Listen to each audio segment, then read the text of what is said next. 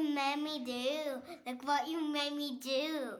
千尋智子千春のグローバルエデュケーションニューヨーク在住ダンサー千尋と台湾在住純ジャパ智子とタイ生まれスイスなどの転勤族千春の3人がさまざまなゲストを迎えて子育てのヒントをインタビューしていく番組です。こんにちは。こんにこんにちは。はい、前回に引き続き、ママ友のマウントトラブルについてです。ははいい。あのそういうあこの人マウント取ってきたなみたいな時は、あうん。そうですか。でそうですかって言って。すするするさらっと。あんまりなんかこう衝突しなんか衝突するタイプだったの昔はね。うんあそういうなんだなんかねこうなんかちょっとこう見えない。本当なんかちょっとこう、うんけ結構なんかイラッとしてスイッチが入るとしょ真正面からぶつかってしまう部分があって。うんそう。でもそこでそこでぶつかってもなんかさこうなんだろう年年を取っていくとどんどんさこの人にどんなにこう自分の意見を分かってもらおうと苦労しても結局は変わらないから時間の無駄だなとかって思っちゃうじゃん。うん。思っちゃってう。んそうそれだったらまああのなんて言うんだろうさらさらっと流しておけばいいかとか思ってうんそうかな。そういうふうなに考え方がちょっと変わってきたかもしれない。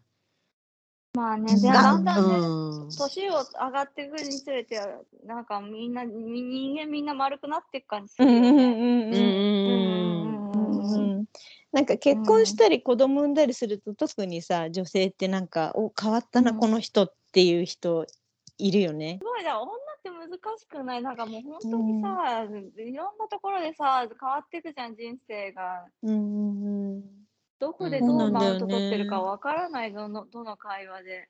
うんうんうんそうなんか男性だとさなんか年に一度集まろうとかがさ結構できてる気がするんだけどさなんか女性だとさ昔のお友達も結婚してる人もいればしてない人もいるし子供いる人もいればいいない人もいるとさ生活のリズムが全くさこう違うしさそうだね。なかなかねすごい仲良くても集まれないなと思ってて、うんうんそう、うん女性って難しいなって、確かに。うんやっぱ気気を使う気を使うそうだよね。なんかうんこう、大学の時の友達で集まったけど、その、なんだろう、結婚してるの自分だけだからとかさ、逆に自分だけはシングルだから、もう全然話題がついていけないっていうか、うんね、みたいな話よく聞くよね。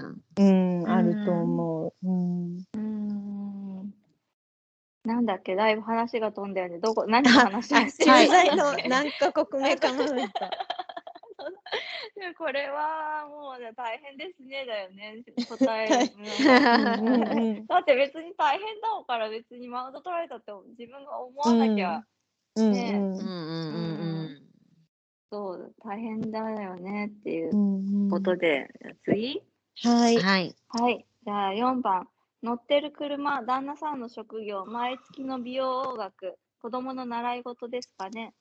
だって。うんうん。うんうん。うんこれうん。そうこ思う。れさうんうん。乗ってる車ってさあれあじゃあすごいいい車に乗ってきてお子供の送り迎えしてる人たちはさマウント取ろうと思って乗ってんのかな、うん、そういう人ももしかしたらなんかこう名刺代わりというかさ、うんあーそうこだわる人もいるのかもね。ちょちょっと昭和だけどなんかそういう理由でいい車乗る人とかいそうだよね。うん、男あ性ってさやっぱりやりたがりそうじゃない？うんそういう。あー自分の価値観をあ価値観で自分のあのレベルを高く見せるってこと、うんうん、そうそうそう車こだあれさわる人多い私気が。車車全然わからないからあれなんだけどさ、うん車にもレベルがあるの？やっぱりこれこれもフェラーリよりもランボルギーニのが上とかうん、あるある。あるある。あれ、例えばさ、同じ幼稚園にさ、フェラーリのパパとランボルギーニのパパがいたらさ、フェラーリがさ、マウント取られたことになるわけじゃん。うんフェラーリ乗らなくなるのかな？変えるんだったらもしかしたら張り合って乗り換える人いそうだけどなんか ドあドラマみたいだね。ドラマみたいだね。ねえねうん。うん、でももしかしたらさその幼稚園にさ、うん他のパパがそんなに高い車に乗ってないってなったらなんか車好きなのって言って意気投合する可能性はあるよね。あなんか二人で。そうだね。車に興味があるパパ同士みたいうんな、高級車同士ではそうそうそう。仲良しになるってこと。うんへわえ。かんないけどなんかうん。前に芸能人の人がさ、誰か忘れちゃったけどさ、もう時計を買うのやめたって高い時計を。でそれはうんなんかうん上には上がいるからさ、いくら高い時計買ったところでさ、うんうんなんか、うん。まあ見せびらかしたところで、他の人はさ、ああの、あのうん。もっとすごい人はあの高いの持ってるから、まあこの人、まあそれまでなんだなみたいな風に。何千万の時計持ってたとしても何億の時計とかあるわけじゃん。上には上がいるからか。そうそうそう、うん。だからもう諦め、もうもう無理だからやめたって言ってて、うーん。そう、そういう域にいかないのかな、どうなんだろう？やっぱり、どうなんだろうね。なんかでもさ、本当にその、本当にランボルギーニが好きとかさ、本当にそのうんランボルギーニに、なんだろう、マウント取りたいからとかじゃなくてさ、その個人的に本当にいいと思ってるから、それを、あの、その車を買ってる人とか、その時計を買ってる人もいるじゃん。うん。うんうん。うんうん。うん。だからなんかそれがマウントだと思われるのもかわいそうだよね。うんまあでも、あれか、マウント取る人は、うちは、うちの車はこれだから、みたいなふうに言言ってくるってことか。うん。まあそういう高い車に乗ってるだけであの人本当にマウント取ってくるって思う人もいるのかもしれないよね。うんももう受けて結構このうんこの答えさ、なんいくつかあったじゃん。もううんうんもう一個ぐらいあったじゃん、それ。だから、く高い車で来たイコールマウント取られてるって思う人、多数、まあそれ、それなりに人数同じ幼稚園にいそうじゃない？うん。それかはだか友達作りづらくなるよね。ママ友作りづらくならないのかうな。んうんあんまり突出してしまうとよろしくないだろうね多分ち 地域にもよるけどさ。う うんーん。そうだよね。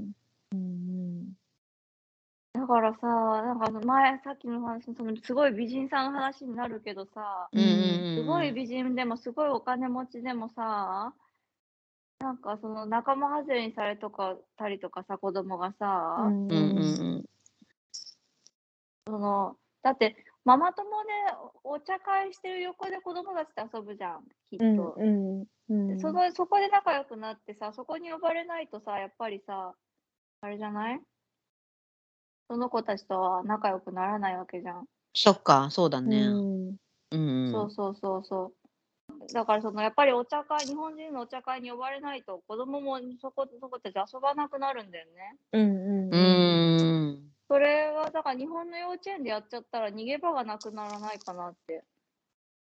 うんなんかそういう話を聞いたことはあるよねなんか、うん、子供が仲良くしたい子供とママが仲良くしたい人が違うからっ大変ていうのはでもそれ、子供ねかわいそうだね。そうだね。うーん。じゃあ、じゃあ高級車のとか乗らない方がいいってことだよね。いくら持ってっても。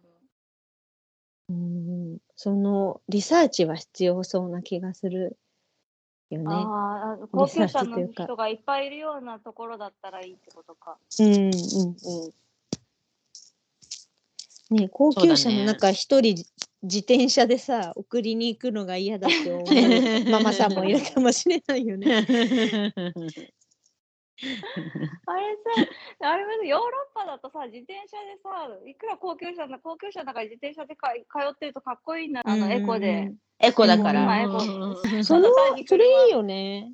それいいねえシステム。ううんん。素敵。そうそうう。んいい考え方だよね。ねかでもやっぱりアジア系はそういう考えになりづらいのかなとか思うよね。まだやっぱりお金持ちステータスみたいなのが、そうだかっこね。いいそうだっていうね。のうん。と日本だけじゃなくてアジア全体そうじゃない？台湾とかもそうじゃない、うんお金持ちの方がいいみたいなのない、うんなんかねあの平均所得的なところは日本人より低いはずなんだけどめちゃめちゃお金持ちっていうのもいっぱいいて、外あ車、外車、日本で、日本車もね、結構走ってんだけど、外車もすごく走ってるし、うん、本当に、あの、この一族であっちにもこっちにもそっちにも家があったり、持ちビルがあったりみたいな人もうんいるよね。うん、すごい、うん、わかる。うんお金が。で、こっちの中国の文化なんだと思うんだけど、お金が欲しいってさ、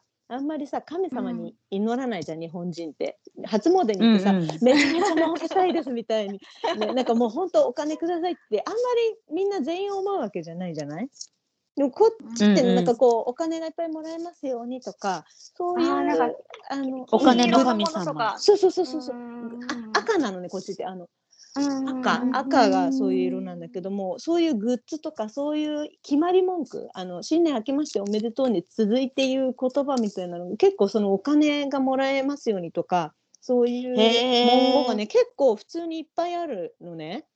儲かりまんかみたいな感じ。そうそうそうそう儲かるといいねみたいなのが普通に言っていいことそうそう。そうだから多分全然なんだろう。この金に対してもっと日本人より執着してるっていう感じを外に出していい文化なんだと思うんだよね。ああなるほどね。日本人ってなんかあなんかお金お金欲しいお金欲しいってあんまり言わない言う言うとなんかさちょっと癒やしい感じ出ちゃったりすることあると思うんだけどそそうでもないっていうかももっと言う文化っぽいなと思って。うんうんうんまあ、それそれぐらいおなんかお金お金言ってると逆にちょっといいかもね、なんかもう、あうん明らかに。日本行っちゃいけない、行っちゃいけないって言うと余計なんか、なんだろう。ねななんか妬み恨みとかそういう流れになっちゃうのかなわかんないけどね。うーん。えー、なんだっけ？もう一回。えっと車とあと 車旦那さんの職業と？旦那さんの職業。毎月の美容部子供の習いこ事。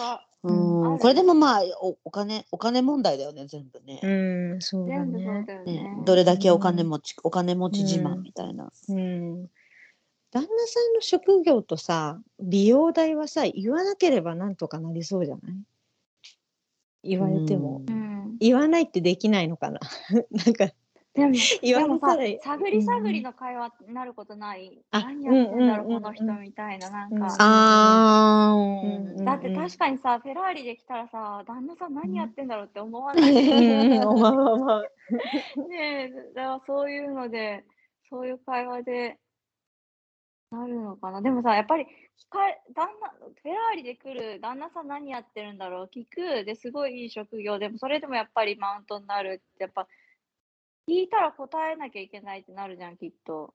その人そのフェラーリとかのいい車の人たちも、うんうんうん。答えないっていうのもさ失礼なのかな、なんかものすごく大きい範囲でさ答えうんて逃げるみたいなの、あるよね。えエンジニアですみたいな。金融系よみたいな。あそうそうそうそう。もう銀行員系。も保険も何々も全部金融系でまとめてうん金融です。うん。みたいな金融も結構あれだねマウントになるんじゃないマウントになるかな。なるのか。うんうん。おうんー。もう言わなきゃいけなかったらもう本当にお大きく それぐらいだけ答えて逃げたみたいな。なって言えばいいただ会社員しがない会社員ですって言って。しがない会社員ね。なるほど。しがない、しがないをつけるといいのか。なるほど。しがない。すごい。日本語のニュアンスって不思議だね。本当だよね難しいね。うん。一つ大変なところを見せないとダメなのかもね、そうなって。あいいバランスが取れたんだね。うんそうかそうか。うんじゃあなんかどうしてもさあのナチュラルマウント取ってしまう人もやり方次第でなんとかなるってことだね。こう、うんなんだろう、うん。で絶対にあの人そうそうそうそう。あのうちお金持ちだってなるけどでもこうなんだよっていうマイナスポイントをこううまく伝えてバランスを取るみたいな。うんうんだからものすごい美人でもなんかこうこううんこうでねっていうのでもしかしたらバランスが取れる。うん、うん。取れるかもね。なんかうんうんうん。ちょっと、まあ大変なところあるよみたいなとこ見せれば。うんうんうん。うんうんうんうーん。うんで、その、まあでも、でもそれをそれを送ってくださった人は多分その人方がそういうこそういうことをしないで全部うんあの、言ってたってことは、まあ友達にならなくていいってことなのかな。じゃないだって別に、別にさ、その向こうが努力してる、友達になろうと努力してるわ、してないってことじゃん、きっと、そんなに。マウントを取ろうということはね。うんうんうんうんうん。うん、全部そうだねいい面しか見自てない慢、自慢したいのかな、この人はね、きっと。このマウント取ってくる人はね。うんねねでもさ、そうだよねいるよね。なんかこう、自分すごいっていうことを伝えて、で、だから私と一緒にいると、あなたもこういうグループに入れてあげるわよとかさ、こういう会に誘ってあげるわよっていう人。ああ、そういうママさんたち、そういうママさんたちと友達になればいいわけじゃん。本当にあ車そういう同じようなね。うんうん。そうそうそうそう。だけどなんうんうんうんでそのマウントを取ろうとする人と、なんか、仲良なんだろう。なマウントを取ろうとしちゃうんだろうね。自分より、自分よりなんか、うん、なんいやすわすごいですって言ってくれる人が欲しいんじゃない？自分よりね上ではな。い、上ではないけど、一緒に連れてるとちょっといい感じに仲間がいい仲間が増えたっぽくなるようなちょうどいい人をゲットするみたいなさ人が いる感じはする。うんうん。じゃあそういう雰囲気を自分が出しちゃいけないってことなのかな？なんだろう私さあのうまくやるからさ、あの取り込まれそうになることがたまにあるのよ。そのそのあすごいですねって言ってあそうなんですかへえとか言ってこう、うんうんうん。必要いろんなことも教えてもらったりししてるとなんかあんまりそこと仲良くするとあの人あれだからちょっとそこの一派だと思われるとまずいから気をつけた方がいいよねってその他の人から言われることもだよね私もすごい気をつけてちょっとあの会に行かないとかってちょっと助かるね。そうそうそうそううん、助かる。そうで助かる、そう助かる。そう気をつけてねだからなんか誰かにき聞聞かれたら私違うって言っといてってその人にはお願いする。あのそのあの一派だって思われてるっていうのをもし他のママとそういう話になったら違うって言っといてってお願いしてそれで結構なんとかなる気がする。私あのあれが見分けつかないやばい人が見分けつかないんだよね全然。あまあ、全然わからないのこの人やばいっていうのがさうんうん周りに言われないとわからないんだよね。みみみんなみんなみんな必ずいいいい人から入るからうんうんうんだ多分詐欺に遭いやすいタイプなんだと思うんだけど。なるほど。う んそうかじゃあ千春ちゃんが壺とか買っちゃってたら止めるね私たちうん ブレスレットとか止めるね。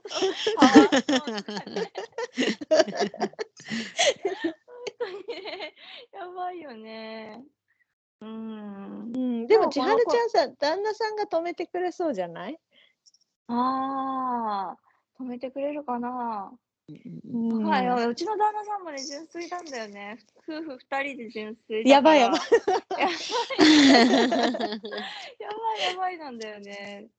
面白いすごい大きな大きな被害はないけど、大きな被害ねえ、そのそっ、かうん、見分けるなんかが分かったらすごいいいなと思う。うんまずはあれじゃない、うん情報を出さないでしばらく付き合うのを徹底してなんか、のねうんうん、で千春ちゃんが体感してやばいと思思わなかったら小出しにしていくみたいなうん最初に逃げられちゃうとさちょっと逃げれなくなったりしそうじゃなああ、なりがちかも。私、自分のことベラベラベラベラ喋っちゃうから、最初から。最初から喋っちゃうから、そうだよね。それはダメなんだね、じゃあ。い、うん、最初聞き上手から入ってさ、うんうん。うんうんうんうんなるほど。得意の得意の質問で。お互いもお互い探り探りじゃない？うん探り探うん。りじゃん、最初。うんうん。そうだね。ある程度のところ隠してってことか。うんうんなんだっけ、駐在の、駐在のなんだっけ、ともで今えっと、えっと、日本人学校のうん。ママ友関係は日本よりも大変なんじゃないかって言われて私が怯えてるはず。怯えてる。そうそうそう。うん。日本人だと日本だとやっぱり働いてるママもいるけどうんうんうん。駐在だとなかなかビザとかねいろんな問題で働けない人が多いからうんうん。すごく PTA がすごく大変らしいっていうのを聞いてて、うん。そう。PTA それ大変時間があるもんねだってねそうなんだよ。んたちがそうなんだよね。ね、うん。私もでもおそれすごい思う。あの私はさ自分で来たくて来てる人じゃない？海外に住んでる人、それとその駐在のあの奥様たちって。だからなんか私不思議だもん。ともこちゃんと千春ちゃんとさ自然にこのうんポッドキャストでなんかこう自然と話してるけど実はうん。全然こう今までなんていうのこう話す機会のなかった人種の人たちというか。うんうんうん逆にそういいうなんていうのちょっとこうなんかああこう PTA の世界とかママ友のマウントの世界とかあって大変そうだなっていうイメージののなんていうの、うんカテゴリーの人たちなの千春ちゃんとともこちゃんは。うんうん大変でもすごいよイメージが イメージが変わったよだから 私 私こういうコミュニティなんかいいいい意味だよいい意味だよ。ち千尋ちゃん溶け込んでるよ。うん本当、うんよかっ。た。そうそう。あなんかそう想像がつかないからさそのなんだろう大変さどういうところが大変かとか。うんうん。ね。うん。ねなんかみんなそれぞれあるよ絶対大変なのって。だってさ、ねそうだよね。うちの母親もさずっと駐在でさい行ってて、うんうん。でなんかまた、うんうん。駐在員のさ旦那さんって仕事忙しいじゃん絶対。うんでうんママうんうん。ママさんたちってさあの実家も近くにないしでさ。でそうだよね。母親よく言ってたのがさタイだとバイクタクシーのにバイクに子供3人とか乗せたりしてる人がいるので、うん。タイで。であ一台のバイクに。ああ台湾も一緒一緒。あ本当に？すごいよね。かそうそうそう。でああいうの見てうちのお母さんがさあいいなって言っててやっぱりなんかいくらちゃんとした家があってあのおお仕事とかも旦那さんが言って旦那さんの仕事とかもあったりとかしてても、やっぱり家族がああやって一緒に入れるっていう方が私は幸せだと思うなみたいな感じで言ってて。だからなんか、みんななんかあるんだよなと思うよね。いくら幸せそうにマウント取ってるママさんたちがさ、いくら幸せそうに見えたところで絶対何かさ、大変なところあるわけじゃん。うんうん。マウント取る人たちってさ、そうそうやってこう自精神。分が自分ね、うんうん。そうそう精神安定。自分の方があのなんかなんていうの満たされた生活をしてるっていうのを確認したいのかな、そういうふうに、っていうのもあるのかな。そうそうそうそう。そうだからうんうん、傍から見たらさ、千尋ちゃんのニューヨークに住んでてさ、あのかっこいい旦那さんもいてさ、かわいいタクトみたいな子うんありがとうもいてさ、そうそううん。そううんで、ダンス好きなことで仕事にできててさ、うんうん。100%すごい幸せそうに見えるけどさ、絶対大変なところあるわけじゃん、みんなさ。うんうんうんうんだからなんか、そうだね。だから多分私がそれはあんまりなんかこう大変なのよって。あ、でも大変。そうだね。そうだね。うん気をつけよう。いやいやいやいや、全然全然、なんかその、うん。そういう幸せもあるんだよっていうの出した方がいいと思う、逆に。あの、なんかもう、東京とかさ、なんかあの、まあ、あの、アジアとかはもう、なんかお金があって、タワマンのさ、一番最上階に住んでさ、いい車買うんうんって、お受験していい会学校行って、旦那さんはさ、金融のいいところに行ってっていうのが幸せだみたいになっちゃってるけどさ、うんうんそういうんじゃないよっていうのでもなんかそういうタイプの、うん、そうだね。そういう幸せもすぐ隣にあるじゃん、ニューヨークに住んでると。う。う。んうんもう本当に、もうあの、ちょっと桁違いのお金持ちみたいな。うん。でああなりたいねと思う、ああなりたいと思う？なんか私、その、うーんと、私が垣間見たそういう生活は、あのし自分がシングルの頃に、あ、のバイトで、えっと、ベビーシッターのアルバイトみたいのをしてて、うんうんそういう時にあのまあマンハッタンで本当にそういうタワマンみたいのに住んでるさ人たちのあの子供たちのお世話をちょっとしたりとかダンスの仕事の合間にねとかやってて、もうなんか結局変わらないのかなって思う。なんてその持ってるそう額がそう。そうん持ってる額が高くなるからその使う額もその分増えるけどでも、結局なんかどういうところに気を使うとかあんまり変わんないかな。そうとかそう。思そう。うん。う。ね。結局なんか、人は人だしさなんか社会なんかそのコミュニティの中でねうまく人間付き合いして生きていかなきゃいけないみたいなことは変わらないから、うん。うん。かなそうそうそう。でもね、って思う。うん。この前のプレゼントのさ値段の件あったじゃない？あー。うん。あれねそう。あれを見てあれを見ていやあのお金持ちって大変だなってすごく思ったそうだと思う。うん。そうだと思すごく割れたじゃない、うん。う。なんか1,000円う2,000円っていう人も結構いる中さあのー1万円ですみたいな方もちらほら。お、友達えっとお友達のうんうん、お子友達供の友達の誕生日プレゼントのそうそうそう相場ですね。そう、うんうん。うんうんうん、ね。そう。ななんか誕生日会を自分が誕生日会を合成した経験がある人はさ、その大変さとさ、出費のあの金額を知ってるわけじゃん。うんうん。うん。だからさ、だからまあこの誕生日会にはこれぐらいの金額だなっていう額を渡すんだと思うんだよね。うんうんそう、だからそれを知っちゃったがゆえに1万円とかなんだと思う、多分。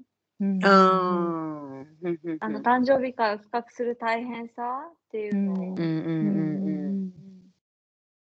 逆にその千尋ちゃんみたいに上手にさ家でさできる人たちが周りにいてさあの、うんうん家で庭であの上手にあの踊ったりとかさうんそういう日本人ってさだからそういうのさ自然に身近にあるわけじゃないじゃん。そうだね。そうで急にさ子供がインターナショナルスクールに行って急にだからそのお金持ちの世界に入って初めてのパーティーがそれでって言ってあうちもそれをしなきゃってなるわけだから、うん。うんやっぱりうん膨れ上がってっちゃうんじゃないかな金額が。そうだよね。うん。そうそう、そうだとなんか思う。う結構ううあのアメリカだとうまいからねなんかそのなんていうの、うん、こういうあのたことある。うん。ね、誕生日とかもそれこそさあのレジストリーベビーシャワーのレジストリーもそうだし、うん。こうなんか子供のお誕生日会とかもまあ金額は言わないけど例えばこういううちの子はこういうのが好きですとか今回の誕生日パーティーはその例えばうちの子は恐竜が大好きだから恐竜をテーマにやりますとかって言われるとさプレゼントも、あじゃあなんかこう恐竜のおもちゃとか買ってってあげたらいいかなっていうそういうなんかヒントを出してくれるのがすごいうまい。なって思う。うんうんうんううん。んなんかそのケータリングとかもさ、やっぱりそれなりにいっぱい種類があって、みんなやってるからあるあるいっぱいある。値段もね、うん。値段も安いんだろうしね、あの、うん。アメリカとかだと。うん。うん。そうだね。アメリカの人でさ回答してその友達のプレゼントの値段を回答してくださった方は大体同じぐらいだったよね皆さんね。そうだね。うんうんうん。うんうん、うん。割れるってことがなかった私もそ20んドルぐらいだなと思った30ドルとかね。うんうんうんうん日本がすごかったね、割れてうんたね。日本の差がすごかったよね。あげないっていううんあげないとか1500円っていうところから1万5000円までみたいねな。すごい差が。ううんん。インターがそうなのかな、やっぱりね。インターがそんな気がする。と一部の地域？一部地域？東京東京なんだと。東京だよね、絶対うんねう。んうんうん。一部地域ねえ。だよね。うん。うんなんかマウントを取ったりあと気を使わせるからっていうのでしないっていう方も何人かいて私もそれうんそれ派だったからうんうんうんもうしないうん。うん一律しないみたいな。そうそううん一、人あげちゃったらもうなんかプレゼント合戦みたいそう、に本さ当それ、それあるよね。うんあるあるある。うんなっちゃうから、うんもう幼児の間はしなくて小学校でうんうんね、こう呼ばれたら1,000円とか2,000円とかっていう方うん回答結構いたけど、そんな感じだったなって思い出したなと思って。うん。ね。じゃあ、インスタの続き行こうか。行こうか。はい。はい、次なんだっけ？あ、私が読む。5番。はーい。えっと、オーガニックスーパーしか行かないマウント。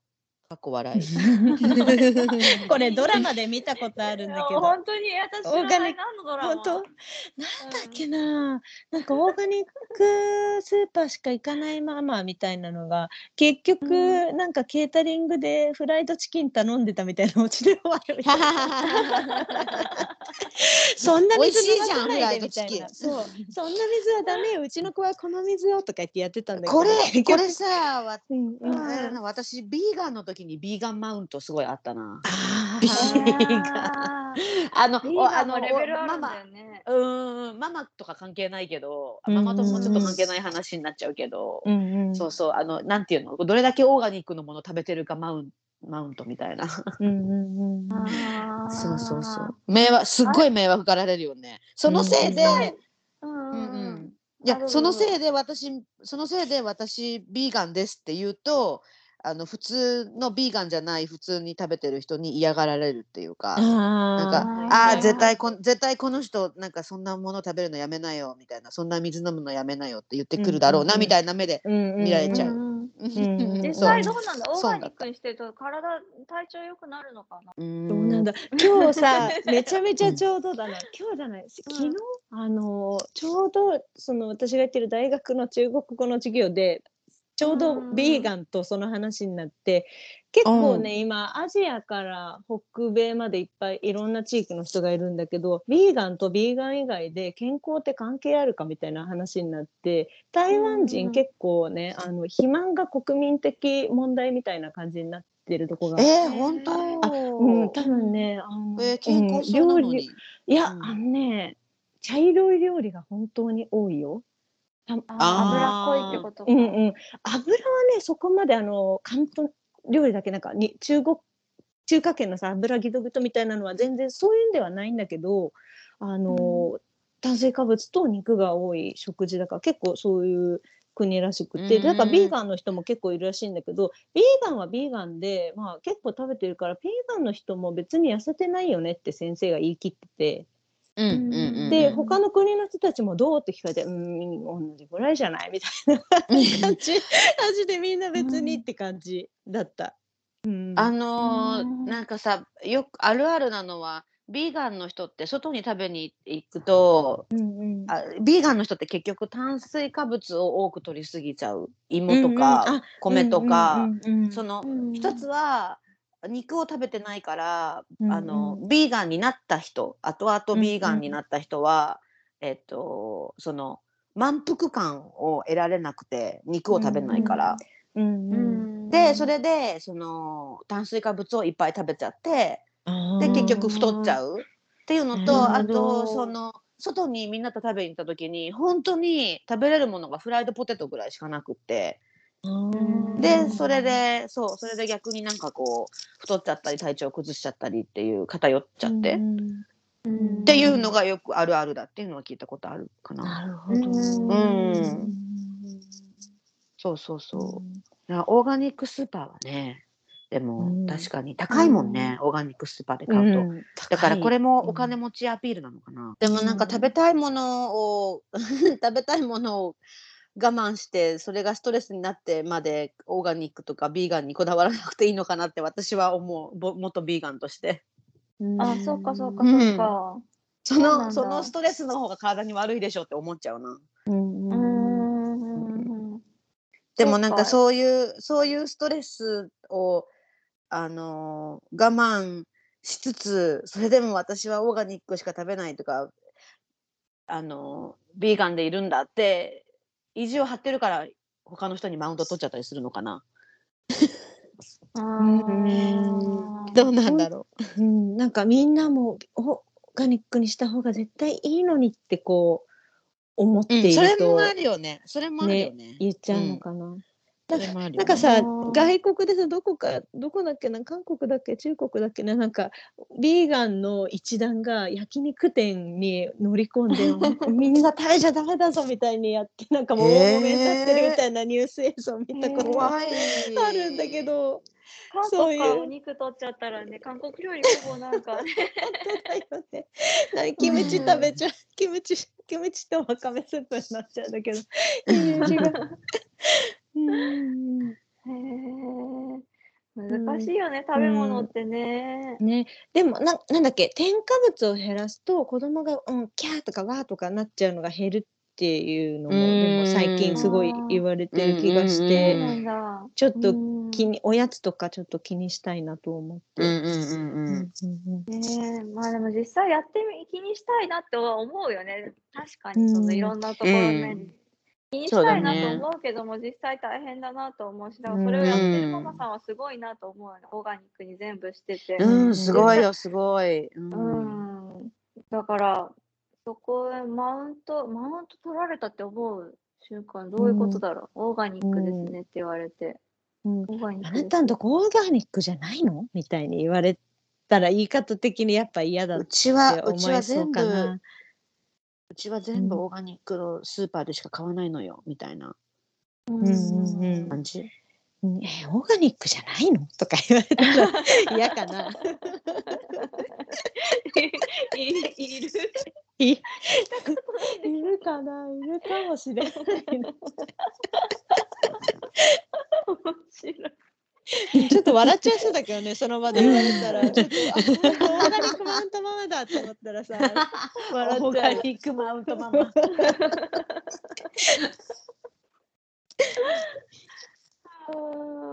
まあ、そう、大変、大変です。た、すごいですね、だよね。そこはもう。うんうんうん。そんな感じかな。解決策ないよね、これ。すごいですね、だよね。うちは、だってしょうがないもん、大変だもん、お金もかかるしさ。うん、ねえ、ほんとほんと。あとさ、野菜はさ、虫がいるんだよ。あのああはいげてた、あげてたね、確かに。もう本当にもう嫌でさ、もう、もうしばらくキャベツ食べていません、怖くて。ほああ、ほんと。うんそんなに、そうか、そうだよね。すごいいる。そうそうそうそう。本当にいるからなんかその虫とかあと寄生虫の問題もあるから野菜そうだねは、野菜は無農薬使ってるやつでそれ以外のものでうん添加物を減らしてますって教えてくださった方もいて、う。そそれもありだなと思ってそうだうね。ん、ちょっと心の安定のためにちょっとねもうある野菜を切ったらすごいでかいさなぎが出てきたことがあってもうそれからう怖くて怖くてっていうのをなんかあの台湾人の人と話してたら、なんか「えそんなことうちはないよ」って言われるのかと思ったら「アリもいます」って言われて「アリもいるの?」と思って。あアリ もいますか?」と思ねって。でもさこの間さ、うん。あのーうちの彼とフィアンセとさ、うんうんうん。買い物にまあまあ行くじゃない？普通に、うんうん。そんでなんだっけな？なんかリンゴにうん。虫がついリンゴじゃない。なんかのフルーツに虫がついててこれを買おうみたいな。これ絶対美味しいとか言われて。なんかすごいい田舎育ちなんだよね。だからその虫がついてるってことは美味しいって、うんう新鮮で美味しいっていうことだからこれを買うべきだみたいな言われて、なるほど、ワイルドって思ったけど、なるほど。うんでもでかいさなぎいたら引くよね。うん、もう本当もう怖くてもうと思ったけど、そうか。うん台湾の人も結構そういう感じなのかもしれない。かなあ日本人が虫を嫌がりそうだね。かな うん。私、一時期マクロビオティックのやってたことがあってうんうんマクロビってさ、うん一物、なんだっけ、全部食べるみたいな感じで、丸ごと、野菜丸ごと一つ。でそれをうんうんうん。習った後に、あの北海道で農家やってる友達がいてそこにあの遊びに行かせてもらったことがあって、うん。大根大根と人参だけは絶対皮むいて食べないとダメだよって言われた。うん。大根と人参。だいぶ人参が農薬ついてるからすごい強いんだって、へー大根と人参は、大根はやっぱ真っ白で綺麗じゃないといけないじゃんうんうんうんあ売れないそう売れないからね。うんうんうんそうそうでまマクロビだとさ皮まで全部食べましょうとかってうんうんはいはいはいはい。そうそうだけどそうだよね。うんそっかその2つはね、皮むいて食べた方がいいって言われた。なるほどね。確かに野菜きれいすぎる問題はあるかもね。日本日本ね日本の野菜ね。うんうんうんうん。果物も綺麗だよね。うん、そう思う。うん。ほんとほんと。お花も綺麗じゃん、花屋さんに売ってる。ああ、そうだね。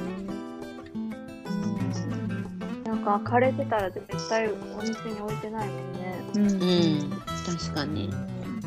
うん、じゃあこれちょっと一旦切って次回にもう一回続けあ第二回そうだねはいはい。うんううんん、面白い。はいじゃあ一旦さようならします。次回に続きます。はーい、さよさようなら。今年もありがとうございました。来年もよろしくお願いします。